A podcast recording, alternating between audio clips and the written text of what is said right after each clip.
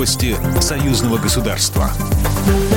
Здравствуйте, в студии Екатерина Шевцова. Дмитрий Песков подтвердил, что Путин и Лукашенко неоднократно обсуждали расширение НАТО на Украину. Пресс-секретарь президента отметил, что расширение НАТО означает для Российской Федерации пересечение красных линий. Тема потенциального расширения военной инфраструктуры НАТО на территории Украины неоднократно упоминалась президентом Путиным, сказал представитель Кремля, комментируя соответствующее заявление Лукашенко. Отвечая на вопрос, какие могут быть ответные меры России и Беларуси на расширение НАТО, Песков отметил, что это будут действия по обеспечению безопасности двух государств. Напомню, Верховная Рада Украины в декабре 2014 года внесла изменения в два закона, отказавшись от неблокового статуса государства. В июне 2016 года были приняты дополнительные изменения, которые определяют вступление в НАТО целью внешней политики страны. В феврале 2019 года парламент Украины принял изменения в Конституцию, закрепив курс страны в ЕС и НАТО.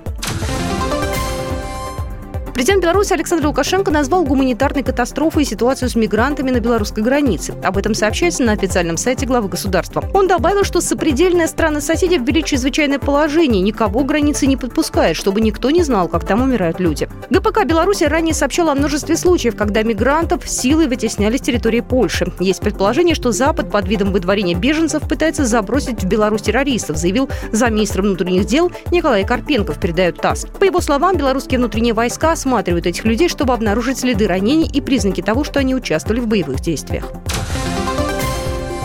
Мемориальный комплекс «Брестская крепость героя» достоин ордена Франциска Скорины. Награду вручили за значительное достижение в сохранении исторического наследия, увековечивание памяти участников Великой Отечественной войны, патриотическом воспитании детей и молодежи, а также в связи с 50-летием со дня основания мемориального комплекса. Орден коллективу музея вручил премьер-министр Беларуси Роман Головченко.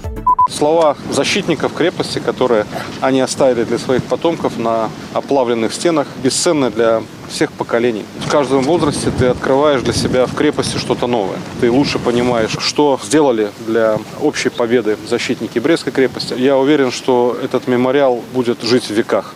Брестская крепость первой приняла удар немецко-фашистских захватчиков. По разным данным, здесь находился от 7 до 8 тысяч красноармейцев и еще 307 военнослужащих. Немецкое командование планировало взять Брестскую крепость за несколько часов. Ее защитники сопротивлялись целый месяц. Брестская крепость единственная в мире носит звание крепость-герой.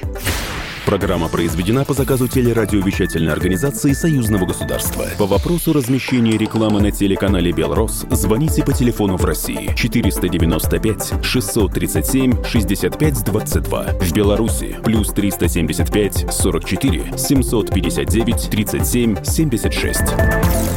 Новости Союзного государства.